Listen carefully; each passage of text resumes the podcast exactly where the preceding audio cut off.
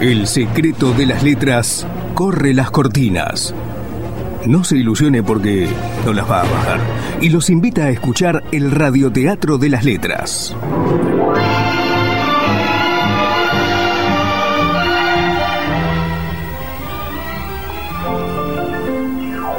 Hoy la historia de Roberto Rivarola, el tipo que dirigía la batuta.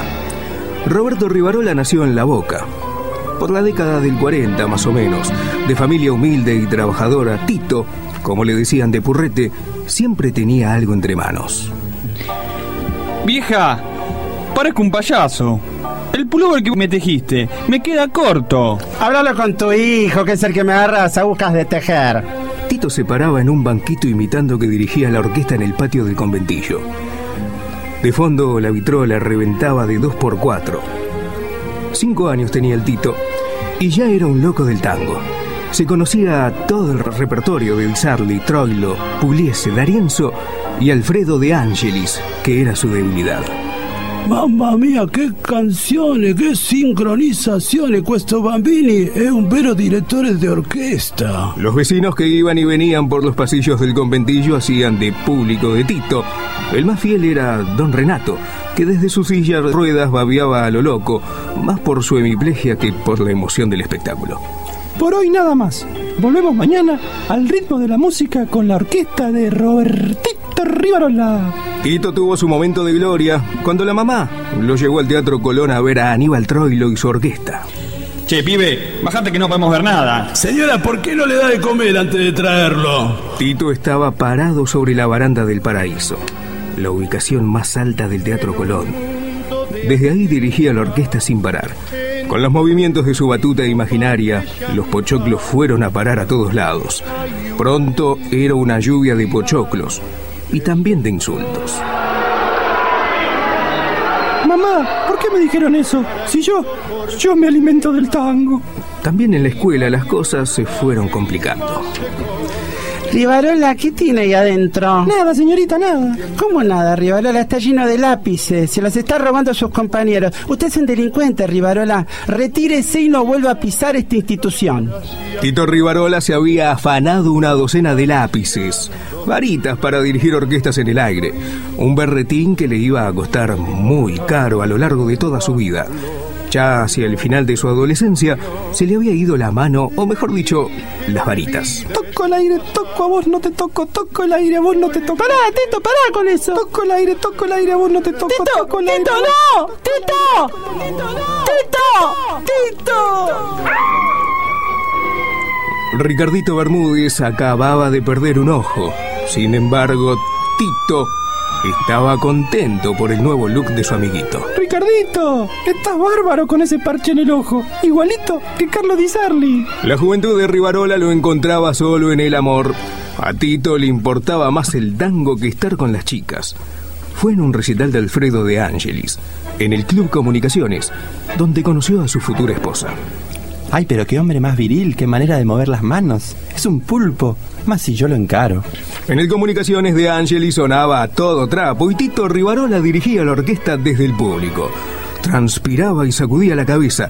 Los mechones más rebeldes vencían el efecto de la gomina glostora. Años más tarde, su mujer, cansada de que Tito dirigiera la orquesta todo el día, pegó un portazo y se marchó para siempre. Antes, hizo algunas confesiones. No te aguanto más, Tito.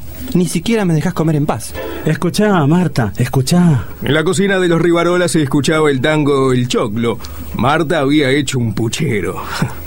Tito usaba los choclos para dirigir la orquesta y de vez en cuando pegarle un mordiscón. Ese fue el fin del matrimonio. Ya separado de su mujer, se perdió en la batuta imaginaria, tanto, pero tanto, que descuidó lo único que le quedaba en la vida, su trabajo. Rivarola trabajaba en una panchería y usaba las chalchichas de varitas. Se quemaba los dedos, pero ¿qué importaba? Óigame, Rivarola. La gente se me queja. Usted me está manoseando la salchicha, ¿me escucha? ¿Hablo yo o suena un bandoneón? No, jefe, suenan tres bandoneones, dos guitarras y el que canta es el polaco Goyeneche. Rivarola había quedado en la calle y empezó a caminar entre la gente. Y a los tumbos dirigía la orquesta. Así este estuvo un buen tiempo hasta que descubrió una disquería de la Valle en Florida que pasaba tango todo el día. Esto es vida. Este es mi lugar. Tango y gente que me ve pasar. Es el escenario perfecto para dirigir una orquesta. Oh, mi tanguero argentino. Es wonderful. ¿Mi poder sacar una foto?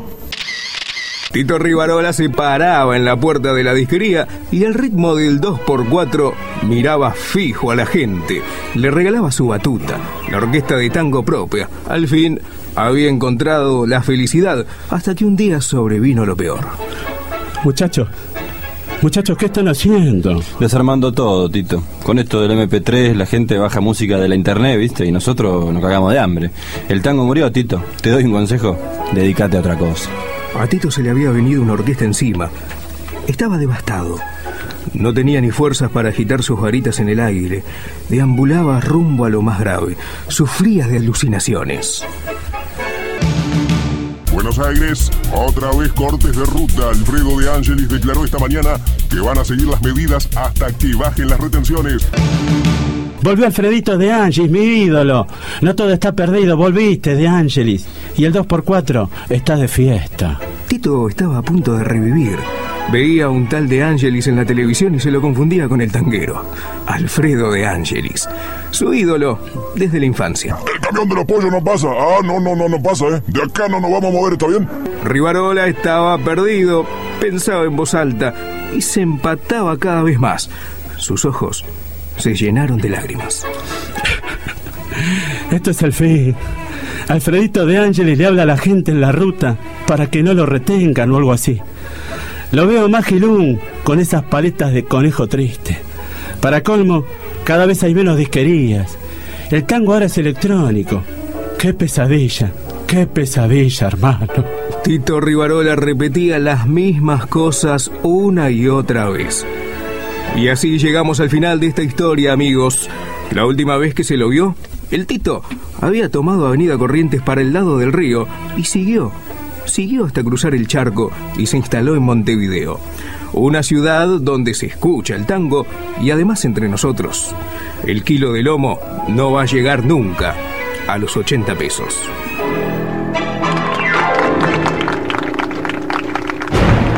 Actuaron en el radioteatro de hoy Maximiliano Martínez en el papel de Cátulo, Martín La Torraca como La Torca, en el papel de Tito Rivarola, Alejandro Don Giovanni.